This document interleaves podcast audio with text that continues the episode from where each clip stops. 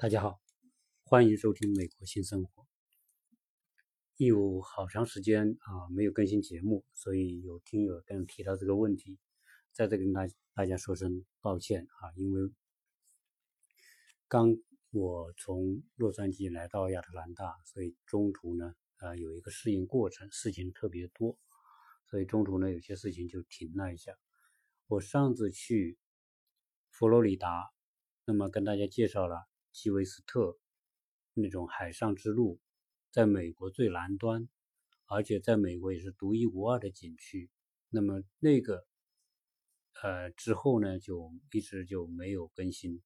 那么我想呢，今天呢，再跟大家继续一下上次的那个话题，就是关于基韦斯特。因为基韦斯特最核心的实际上是看什么？是看海明威的故居。所以呢。利用这一期呢，跟大家聊一聊海明威和他在基韦斯特的故居。大家知道，海明威当然是世界文豪啊，被称为二十世纪最伟大的作家啊，也是美国被称为美国迷茫了一代的呃文人的代表。那么，迷茫了一代这个这个概念啊。实际上是那一代人的一种所处一种状态，而海明威也是其中一个。海明威他最后的死和他的迷茫是有关系的。那么，呃，我呢就跟大家先简单的介绍一下海明威。呃，这个当然很多人都喜欢海明威的作品，也很多人也看过他的小说。那么海明威，而且他也曾经因为写《老人与海》而获得诺贝尔文学奖，所以他在全世界文坛的地位，在美国的地位应该是啊令人敬仰。那么这个人也是一个充满话题的一个人。呃，海明威他的全名呢叫欧瑞斯特·米勒·海明威。他是一九，他一八九九年出生，他去世的那一年是一九六一年，所以他实际上的整个生命过程就是六十二年。他出生在美国的北部伊利诺伊州芝加哥，啊，大家知道伊利诺伊的芝加哥是基本上就是美国的最北边，啊，靠近东部，啊，中东部的北边。那地方是非常寒冷。那么，海明威他在那里接受了高中教育之后呢，他就没有继续去读大学。他十八岁的时候就在当地有一个很小的报纸，他喜欢写作，那么在《堪城新报》就当了一个小记者。在那里当了半年的记者之后呢，他就对他的整个的写作。定下了一个，打下了一定的基础。在一九一八年的时候，正好是第一次世界大战期间，海明威这个人生性喜欢冒险，喜欢探究，喜欢去闯荡，所以他在一九一八年他就到欧洲，他就想参军，但是呢，他身体不合格，也没让他参军。后来他就干嘛呢？就当了一个战地的红十字会的救伤队的。队员，也就是说在战场上帮着救人嘛。那么那个时候他到哪呢？到了意大利。一战的时候，意大利还是属于当时属于协约国那一方的，也就是说跟美国是属于同一方的嘛。那么他在这个战场表现很勇敢，因为他救人，而且这个因为这个炸弹爆炸他还受伤，所以他因此呢就被授予了这种勋章。表彰他在战场上的勇敢。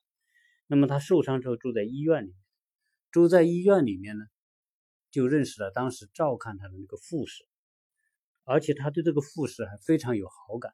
但是最后呢，他们当然也没有恋爱，也没有走到一起。但是海明威在这一次受伤之后呢，他写了一个一部小说，这部小说就把这个。当时这个富士的形象写在这个小说里面。在一九二零年的时候，当然一战已经结束。那么海明威就到了哪里？到了多伦多，到了加拿大的安大略省的多伦多。他在那个多伦多有个报纸叫《新报》，当了一个记者。他在一九二一年的时候就第一次结婚，啊，住在芝加哥。当然，我说第一次结婚是海明威一生当中一共结过四次婚，这是他第一次的结婚。结婚之后不久，他们就去了巴黎。在巴黎呢，他就开始写作。那么他的第一部作品是在一九二三年，这部作品叫《三个故事和十首诗》。那么在一九二六年，他出版了他的另外一部小说，叫《太阳照常升起》。那整个这个过程呢，那么他在欧洲待了这个几年，在一九二七年的时候，他的第一段婚姻就。画上了句号。那么第一段婚姻结束之后呢，他就娶了，同年就娶了他的第二任的太太，叫宝林。呃，那么这个这个阶段娶了宝林之后，他就从欧洲回到了这个美国。那么他呢是喜欢什么呢？他是特别喜欢这个钓鱼，喜欢海钓，同时喜欢这个海上航行。喜欢打猎，那么在美国呢，当然这个佛罗里达当然是最好这种海洋世界，因为佛罗里达我们讲过，它的东西都是都是海洋，那么那那个地方又特别这个适合这个做这种钓鱼的这种活动，加上呢那个气候比较暖和，因为这边呢属于气温比较高，靠南部，而且那个地方他很喜欢古古巴。所以他这段时间既住在佛罗里达，又住在古巴，所以他过的这个生活就是打猎、钓鱼、看斗牛啊，他是啊很享受他这一段时间生活。而这个时间呢，他写他也出版了小说叫《没有女人的男人》。同时这个期间呢，他的第二个、第三个孩子出生。那么在一九三一年，他就到了基韦斯特。而且很喜欢那里的环境，基韦斯特这个小岛他特别喜欢，而且这个小岛离古巴呢只有九十海里，所以呢他他在古巴在哈瓦那是有个面向大海的房子，所以他就两边走。那么在基韦斯特他一直住到一九三八年，当然在期间呢他去了非洲，一九三三年他去非洲，去非洲当然是体验非洲的生活，包括在非洲这个。东部大草原打猎，他在一九三五年出版了两部关于非洲的作品，一部叫《非洲青山》，一部叫《赤利马扎罗的雪》。那么，赤赤利马扎罗是非洲最高的山峰，在那个年代，它可以看到山顶上的雪。那个山的形状有点像富士山一样，顶上是积雪的。当然，现在我们学地理都知道，现在非洲的赤利马扎罗山顶已经没有雪了。这个气全球气温上升之后，那么在一九三七年呢，海明威参加了西班牙内战，他做战地记者。那么后来他又参加二战。那么在一九一九四四年的时候，那么进驻解放巴黎的时候，他正好在欧洲。而在一九四零年。他在一九四零年，那么又这一次，他的第二个太太离婚。那么，呃，同年他出版了两部作品，两部非常有名的作品，一部叫《丧钟为谁而鸣》，另外一部就是《老人与海》。他是因为《老人与海》而获得诺贝尔文学奖。那么他在一九四一年二战期间，他还曾经参加过二战，也是当然。做记者，他也曾经还成为克格勃的间谍，帮助克格勃收集情报。但是在间谍这个工作上，他没有什么成就。他作为间谍的代号叫阿阿尔格，是他的间谍的代号。当然，在整个二战呢，他一直是做战地记者。在一九四四年，在欧洲采访，那么呃，其中。还因为飞机失事造成了重伤，但是这个人命很大啊，就是飞机失事，他也没有死，而且二战时候还获得了一名同志奖章。那么，在一九四八年，他以他的第三位妻子玛莎离婚，第四任妻子玛丽结婚。那么，玛丽当时也是一位很有名的记者。当然，最后，啊，我们知道海明威的结局是很很惨啊，惨是什么呢？因为他在一九六一年的七月二号自杀。他在自杀之前，他是经历了人生当中最痛苦的这个阶段啊？为什么呢？因为他在他的晚年患有严重的抑郁症。抑郁症大家知道是一种非常严重的心理疾病。他的朋友曾经知道说，看到过他，就是医生给他那种七个颜色的那种药丸排成一排。他每天要吃那种药丸来缓解他的抑郁的那种症状，而且他还曾经在晚年接受电疗，甚至多的时候一个月要十一次的电疗，电疗也是非常痛苦的。实际上，这个电疗啊，实际上就是治疗精神病的一种一种手段啊。我们去有很多精神病院，你可以看到有些严重的精神病患者去用电疗。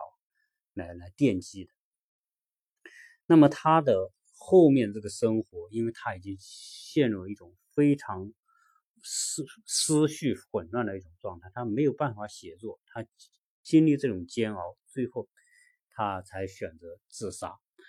那么他在他自杀之前，实际上在他自杀之前的三个月，他就曾经在一次有朋友在他家的现场的时候，他就用他的猎枪准备。对着自己，但是当然被朋友发现之后，把他的这个枪给接下来，那么那一次就没有出事。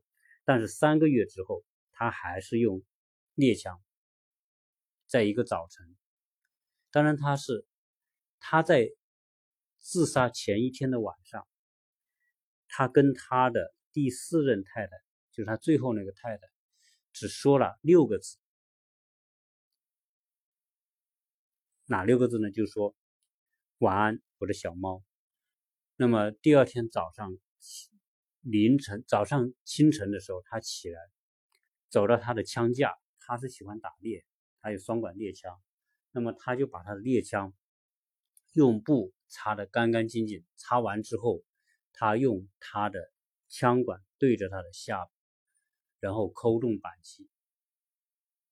那么他的。太太听到枪声之后，起马上起来，发现海明威已经已经不治身亡。当然，虽然虽然也送医院，但是还是已经去世了。啊，所以当时第二天，那么海明威去世的消息之后呢，记者、呃，警察也来，记者也来。那么当时他的太太不敢说，他只说他是不小心走火，啊。生，但是五年之后，他的太太最后还是承认海明威是不堪精神痛苦折磨，那么最后选择了自杀这种方式。当然，这个海明威自杀不是在基韦斯特，而是在他的另外一个家，叫爱达荷州的凯切姆这个地方。那么他最后啊离开了这个世界。那说到这个基韦斯特跟海明威，那么海明威在这个呃基韦斯特的故居呢，一共住了七年的时间。他是一九三一年，呃，八年，一九三一年到一九三九年啊离开这个地方。那说到这个基韦斯特的海明威的故居，呃，我上一次呢是没有详细讲。那么这个故居呢是整个岛上。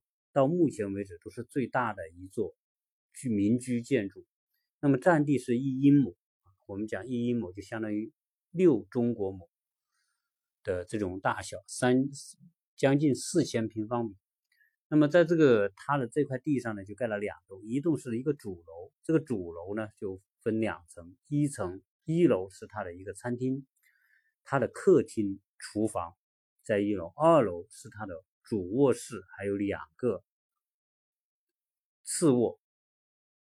那么后面呢，他又盖了一栋小楼，那栋小楼呢，是楼上一楼是一个放东西的储藏间，二楼呢是他的写作室，是他的书房兼写作室。但现在我们都可以透过那个，呃，那个写作室的门窗看到里面都保持海明威当初在那边生活的那种状况。那么在这个地方呢，海明威啊过了。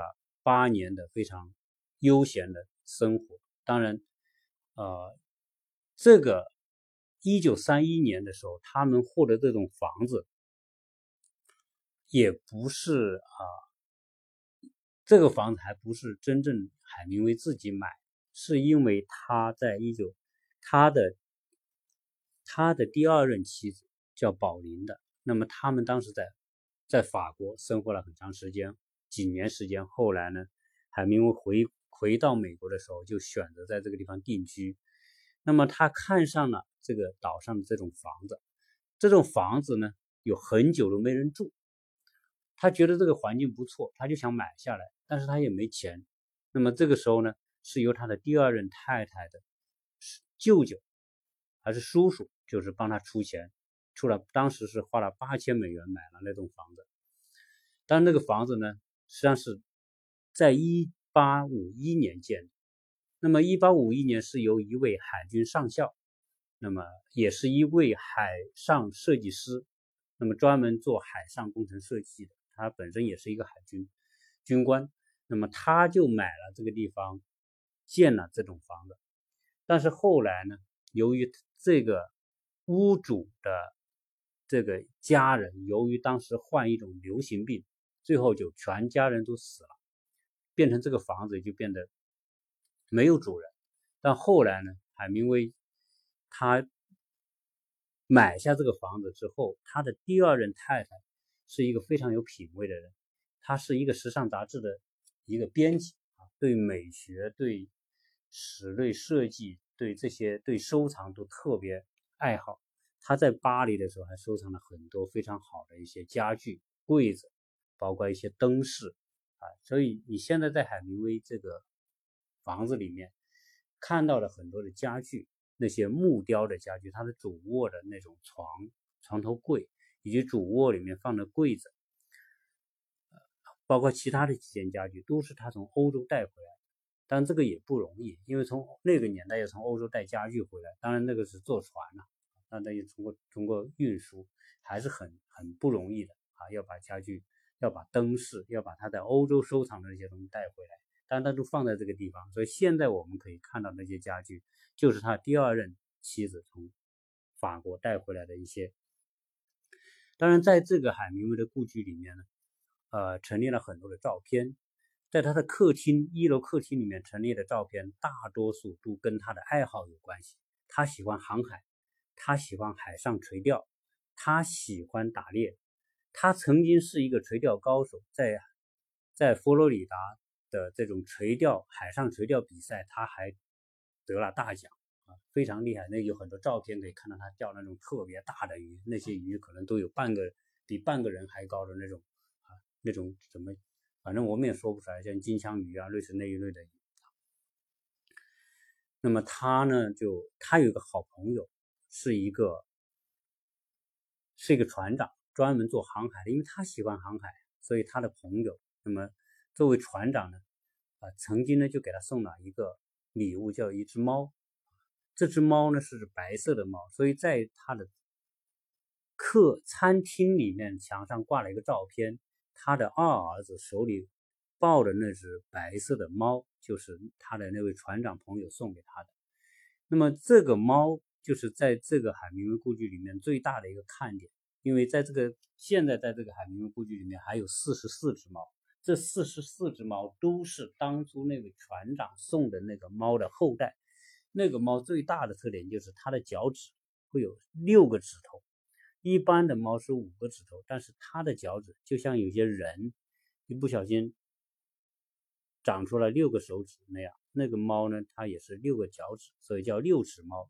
这个六指猫在这个。故居里面到处都是有四十多只，所以当你进去这个故故居的时候，你会看到，不管是花园里面、屋子里面、床上、沙发上，都躺着那些懒猫，而懒猫很舒服，很侠义。反正不管你，你这些这些参观者对这些猫都很感兴趣，因为都知道六只猫的故事。因为说这个六只猫呢，为什么那个船长送这只猫给他们？因为当时这些美国人有个有个迷说法，说六只猫。养在船上会保这个船在海上的平安啊，所以海明威他得到这个礼物呢，最后呢，他也繁衍这个猫呢，繁衍出了很多的后代。现在六四十四只猫里面有一半左右的猫都是六个指头的啊，所以很多人就会专门拍它的那个脚趾，我也专门拍了它的脚趾，六只六只猫，这就六只猫。这些猫呢，现在照照看的很好，在这个。他的这个故居里面专门建了两栋猫舍，这个猫舍就是猫的别墅啊。那些猫里有些猫就躺在那个那个猫舍里面，呃，所以啊，你去的时候啊，你可以可以摸它，可以跟它照相，可以什么都可以。这些猫反正是在这里面都被人饲养的很好。那么在当然在这个整个他的这个故居的一楼还有厨房，那个时候。他就有用了冰箱，那是三十年代啊，三十年代我们还不知道冰箱是什么，他家里已经有一只冰箱，而且现在那只冰箱还放在那个上面，上面一个圆圆的球那样的。那那个时候他已经用到了，他从欧洲，他的太太从欧洲带回了一些瓷片啊，就贴在他家的这个厨房里面，所以他的这个厨房已经是相当现代了啊，而且他的这个卫生间里面都用到抽水马桶有那些水箱抽水马桶。啊，基本上呢，就是这个房子是一个维多利亚的建筑。那么他们花了一年多的时间把这个房子修得很好。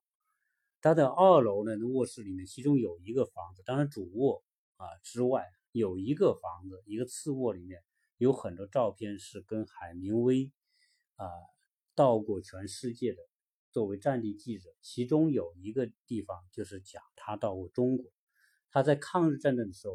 海明威是到过中国，而且海明威因为他名气很大，他也是战地记者，是美国人。当时二战的时候，抗日的时候，中国和美国是盟国，那个是国民党政府和美国是盟国。那么宋美龄、蒋介石专门接待了到中国去访问的这个海明威。海明威到过上海，也到过重庆。海明威在重庆见过很多的当时国民政府的官员，包括。啊，蒋介石、宋美龄啊，包括很多的当时的一些国民党的一些将军啊，而且海明威还跟当时共产党驻重庆办事处的这个领导人有接触，包括跟周恩来这些人都有接触，所以他对国民党有了解，对共产党也是有了解的。那么。海明威曾经在接触国民党和共产党的这些官员之后，因为因为周恩来他们会跟他们讲共产党的主张是什么，共产党的这种目标是什么，所以后来海明威还曾经得出一个结论，在在抗日战争还没有结束的时候，海明威就得出一个结论，他说未来在中国共产党会取得成功。啊那个预言是很早了，那不是后来的，所以这可见他对事物的分析和判断还是非常有远见的。所以在整个的这个海明威故居，我觉得不管是从哪个角度，我觉得还是值得一看。而且在这个故居里面有很多的义务的讲解员，这些讲解员都可以看到，他们都是义工，都是六七十岁的，而且对都是海明威的崇拜者。可惜他们是用英文来解说的，可能有时候我们作为中国人不一定完全能听得懂啊。但是呢，啊，那也没关系。基本上到了这里啊，如果要去参观海明威故居，可以先在网上搜一搜关于海明威和海明威故居的那些资料啊，就可以对他有个大概的了解。同时，包括海明威跟中国的关系，都可以啊，在这个里面可以有比较啊详细的做一些了解。那么在海明威的这个故居呢，这个花园它不是有，呃，有六有一阴谋那么大。那么，在一九三七年的时候，就是海明威买下这个房子，他的太太，他的第二任太太宝林住在这个地方。那么海明威呢，他也去参加西班牙内战，那么做战地记者等等，在在西班牙在欧洲待。结果呢，他太太呢就自作主张，就把他的现在的花园的那个右边的后花园就修了一个游泳池。啊，这个当时他买这个房子是八千美元就买下来，结果呢，他的这个第二任太太自作主张就修了这个游泳池，花了。结果这个游泳池花了四万美元，这个修花了很多钱。那么当然现在我们还可以看到游泳池在那里。但海明威从欧洲回来的时候大吃一惊，那一一个是他没有想到他会修个游泳池，也没告诉他。第二个呢，这游泳池花了那么多钱，所以海明威当时是很不高兴。所以当时就说有记载说，海明威听到花这么多钱修了这个泳池之后，他把他口袋里。掏出个一一个便士，啊，扔给这个他的这个老婆，他太太说：“那你把我最后一钱也花掉吧。”啊，这也就是说，呃，说这个把最后一个一个硬币花来修了这个泳池，而且那个硬币据说在修这个修修缮这个房子的时候，埋在这个现在他后面游泳池旁边一个绿色的柱子下面。当然，这个啊有可能也是真的啊。那么，呃，海明威在基维斯特的这个这个阶段写了非常多的这些有名的这些作品，啊，那么这些呢，我觉得啊，大家都可以在网上都可以做更多的了解，因为海明威他是一个非常有个性的这这么一个作家，而他也特别善于冒险。本身他的样子就是一种硬汉的形象，所以他的写的很多作品，包括他的《老人与海》，啊，所描述的都是一都是男人的世界，男人的精神世界，他男人的那种啊，面对人生、面对挑战的时候如何去。那么整个海明威一生就是在挑战当中度过。我就说他坐飞机失事，还摔成重伤。他在一战的时候，他在。他在十十八九岁的时候就去，就去当这个救护救伤队的队员，也被炸弹炸成炸伤了腿。整个他一生当中都是，包括去非洲打猎等等这一些哈。所以他这就是，当然作为作家，他只有这么广泛的涉猎，周游周游世界，那么不停的到不同的环境当中去，那么他才能够获得丰富富的灵感，来完成他的这些作品。当然，他的婚姻也是一个问题，因为他四次婚姻，而且这个他有几次就是同一年离婚，没有多久，没有几个月就马上娶了他的下一任的这个妻子，啊，这个都是反映他的内心世界的很多的东西。当然，他最后的这种痛苦的离开这个世界，啊，我们可以可以想象说，一个患上抑郁症的人。患上这种精神疾病的人，他精神世界的痛苦大于他肉体的这种痛苦，他实在没有办法忍受。特别他的最后思绪混乱，他根本没有办法进行写作的时候，他痛苦不堪的时候，最后他选择选择了，那么通过自杀离开这个世界。